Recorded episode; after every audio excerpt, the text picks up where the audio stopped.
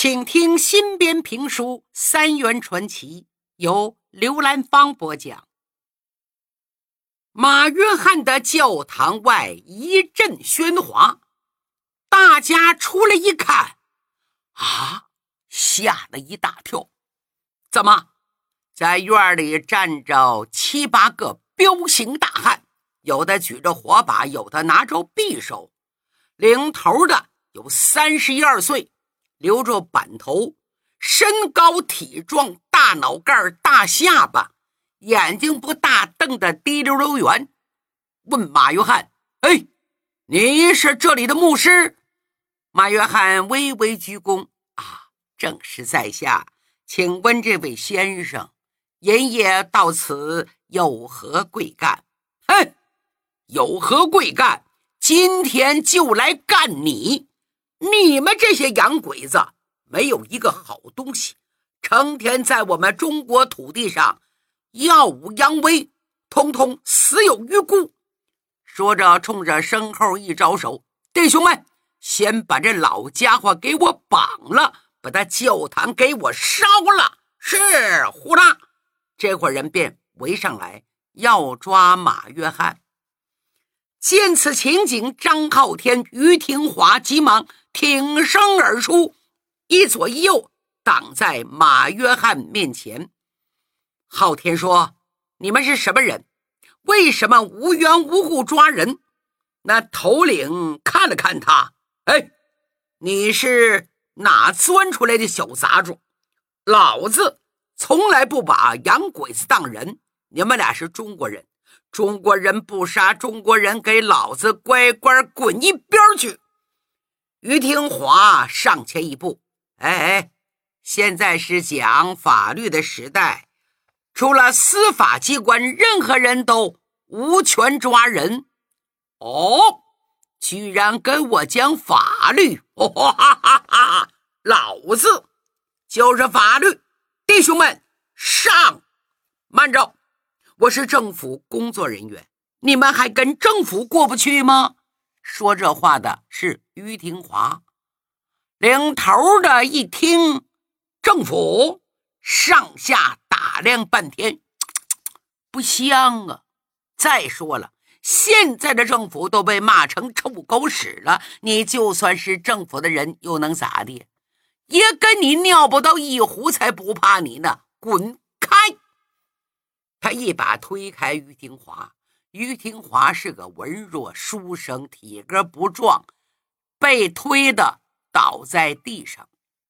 昊天血气上涌，猛然冲上前去推那头领一把。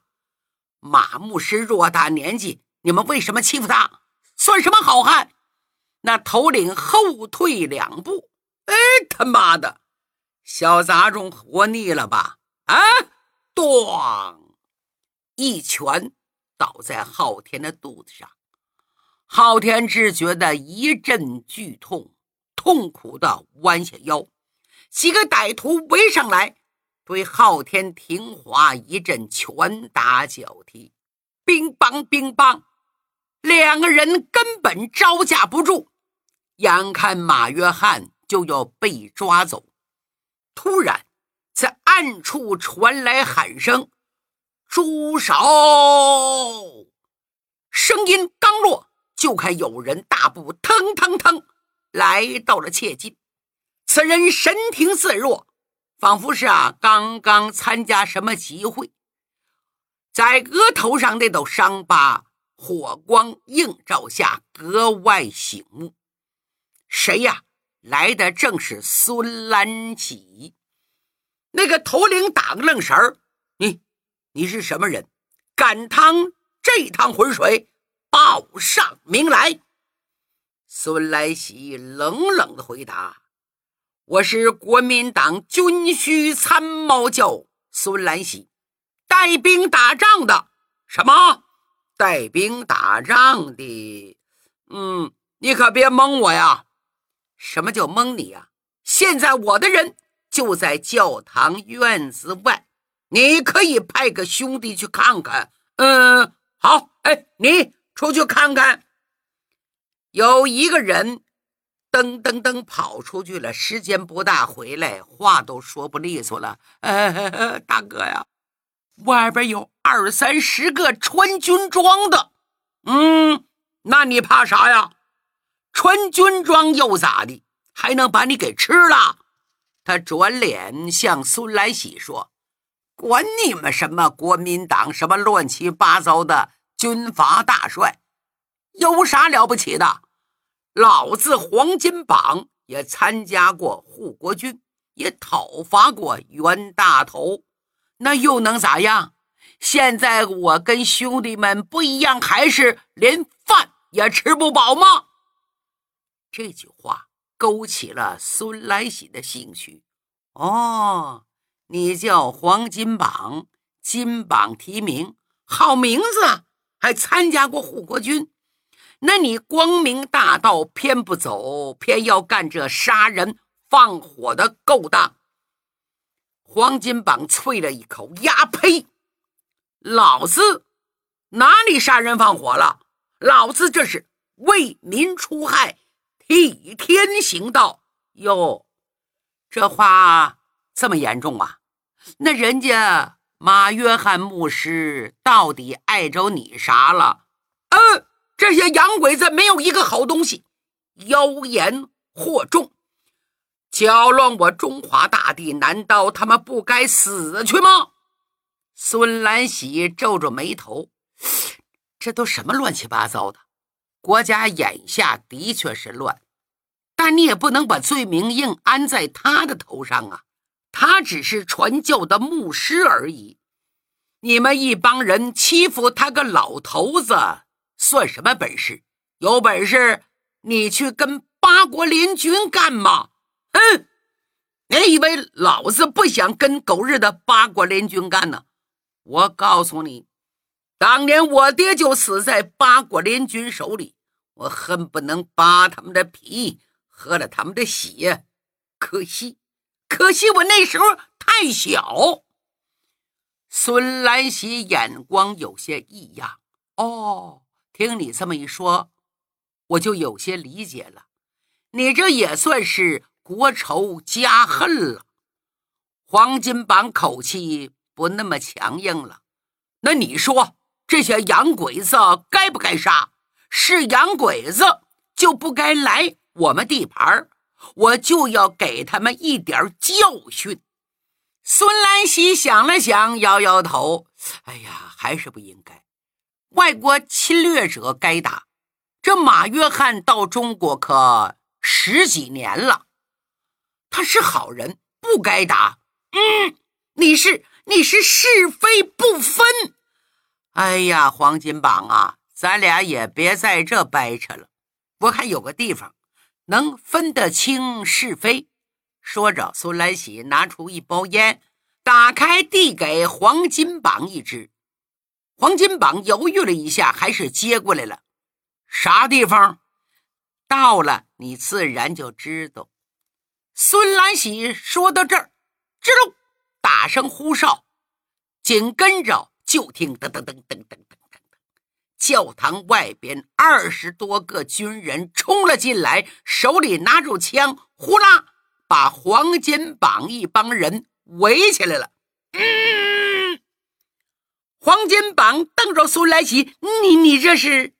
苏来喜笑了：“我给你们安排个地方，你们先进去啊，待两天等你冷静了，我们再好好谈谈。拿匕首的肯定干不过拿枪的。”黄金榜不傻，带着一帮弟兄老老实实的跟着走了。孙来喜告诉，把他们安排到烫房那住下，没吃饭，准备饭，别刁难他们，别让他们走啊！是，这边安排好了。转身向马约翰表示歉意：“牧师啊，我来晚了，你受惊了。哎呀。”我得感谢孙先生啊！你今天要是不来，我就要见上帝喽。是啊，十几年前，孙来喜和马约翰就是朋友啊。昊天从小喝的羊奶粉都是孙来喜从马约翰手里拿的。俩交情很深，一语表过。一直没吭声的张浩天，终于长长的出了口气，勉强站起来，擦擦嘴角的血。干爹，你来的太及时了。你你是怎么知道的？孙兰喜一笑，你以为干爹没事儿就在吃饭睡觉啊？哎，不说这个了。今天这么晚了，我的住所离这儿不远，你呀。和他也别回去了，到我那住吧，那合适吗？怎么不合适？走吧。原来孙兰喜他们的驻地离这不远，每天都有弟兄巡逻在这周围转转。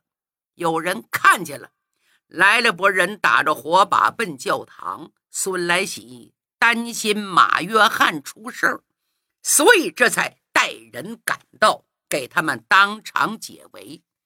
就这样。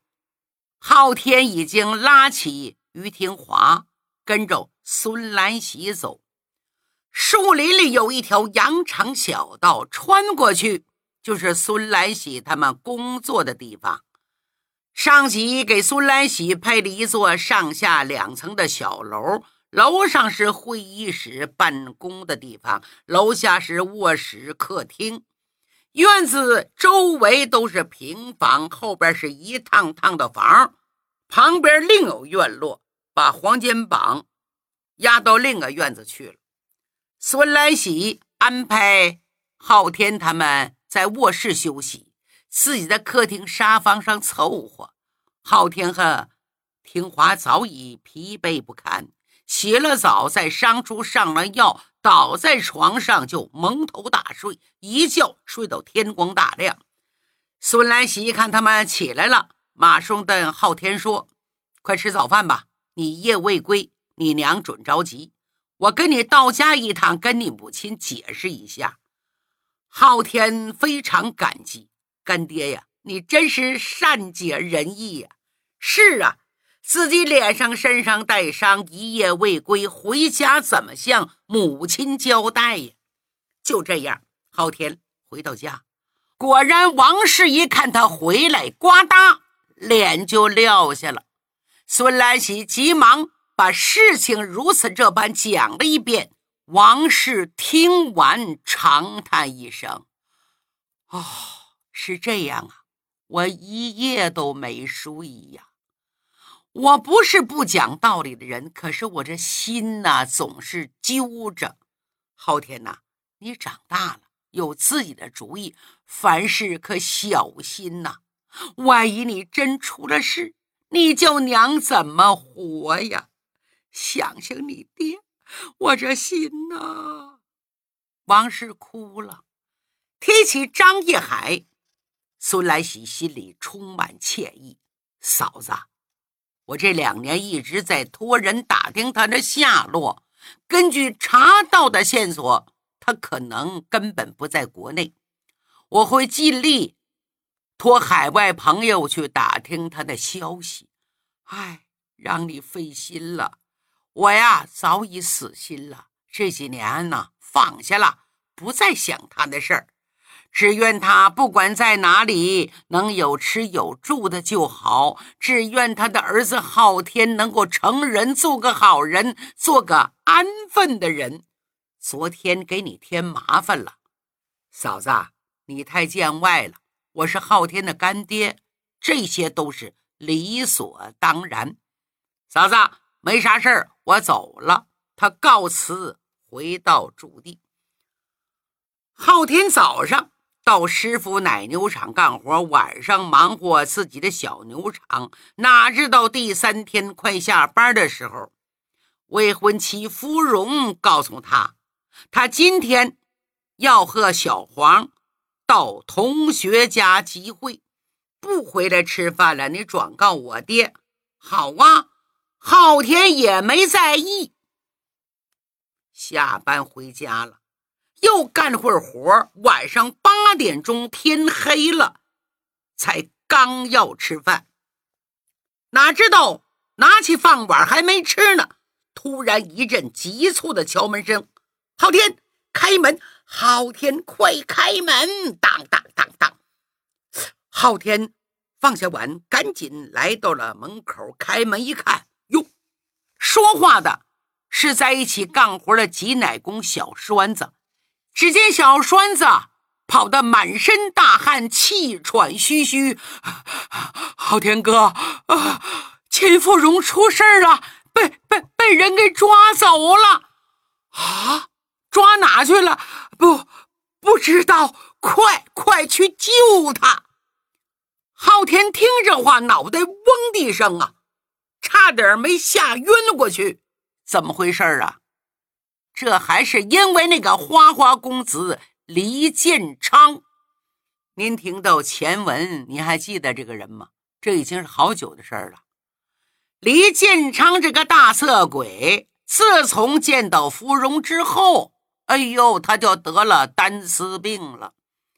经常到芙蓉家求婚不成，赖着不成。他本想要来强硬的抢，哎，没想到他爹黎大帅呀插了一杠子，因为前不久有个女孩怀孕了，大闹总统府。黎大帅生气了，怕他惹祸，打了副银脚镣子，把他锁在家里了。你说这大帅能不疼爱他儿子吗？就因为太疼了，才给定制了一副银质的脚镣，只要他一出门就给锁上，钥匙揣在他身上，不经他允许，谁也甭想打开。这一下子，这李建昌可遭罪喽，拖着沉重脚镣在别墅里狼哭鬼嚎。说：“爹，我错了，我以后一定当个乖儿子，我孝敬父母。”说：“爹，我错了，我以后一定要提高个人修养，不调戏妇女。”说：“爹，我错了，你不放我，我就不吃不喝，我死。”说：“爹，我错了，也不知道是谁是爹，我真不该管你叫爹，你到底是不是我亲爹？世上哪有这样狠心的亲爹？”可这黎大帅是谁呀？上过刀山，下过火海，出生入死，杀人不眨眼的主，就因为这不孝之子几声哀嚎，轻易被打动？不会，嘿嘿，乖儿贼，你就先熬着，只要你给我乖乖的学好，老夫早晚放你出来的。呵呵。任尔东南西北风，手拿钥匙不放松。哦哈哈哈哈！可惜的是，人算不如天算，李建昌居然不留神出来了。说起这事儿，还跟这次五四运动有关。火烧赵家楼，大家都知道吧？是一群北京高等师范学校的学生。跑进了位于赵家楼的卖国贼曹汝霖的公馆，要对他采取行动。人呢没找到，大家很生气，七找八找，找到曹汝霖的父亲和姨太太。学生们严厉谴责：“老头子，你怎么养这么个儿子？”又朝那几个姨太太抽了几个嘴巴：“你怎么给卖国贼当姨太太？真是！”不知耻辱！骂完了不解气，砸了一辆小轿车，又放了把火，把曹公馆给点着了。这就是历史上著名的火烧赵家楼事件。这事一出来，哎，还极大振奋了一部分学生的信心。有人开了头，就有人跟着学。他们很快就砸到了黎大帅家里。学生一看，哎，这小别墅不错呀，够漂亮的。进去看看，腐败，腐败，可耻！同袍们，给我冲啊！就一股脑冲进了黎大帅的小别墅。大帅当然没在家，家里也就两个卫兵，还有他的姨太太。卫兵哪敢动啊？噼里啪啦，一会儿功夫。把家里的东西砸个稀巴烂，几个学生砸得兴起，一路寻到后院，咣，踹开了黎建昌的房门。再看黎建昌面色灰白，坐在凳子上，吓得连连作揖：“哎，你们别杀我，我也是无辜的。”学生们一看他那副窝囊相，表示很无奈：“我们干嘛要杀你呀？啊，我们讲文明礼貌。哎。”你怎么还带着脚镣子呀？哈，银子做的，可真他妈腐败呀！到底咋回事？站起来说话！李建昌虽然每天足不出户，可经常看报纸啊，对外边发生的事情一清二楚。这小子脑瓜反应挺快。嗯，你们不知道啊？嗨，我被那个反动透顶的父亲。给锁到家里了，为什么呢？因为我要走上街头，跟你们一起去游行。他火大了，就把我锁起来了。这些学生一听，这还了得？真是岂有此理！岂有此理！嗯，你虽然出身在反动家庭，但是依旧保持了你纯洁的灵魂和独立的人格。你做的没错，我们支持你。我们现在就来拯救你。李建长这次真哭了，好久了，可算等到今天，忍不住高呼：“我要跟你们一起战斗，我要自由！”不一会儿，他的脚镣子被砸开了。李建昌为了表示自己内心感激和喜悦，三步两步冲到客厅，噼里啪啦。把本来砸的稀巴烂的东西又重新砸了一遍，一边砸一边喊：“这个可恶的家庭，我我脱离这万恶的家庭。”接下来，他从家里搜出一大把银票，揣在怀里收好了，跟着这帮人上了街参加游行队伍。晚上找到狐朋狗友。给他找个安乐窝，在安乐窝里花天酒地。这一天的上街游行，一眼瞧见了秦芙蓉，心想：秦芙蓉哎，丫头，我看这回你往哪里跑？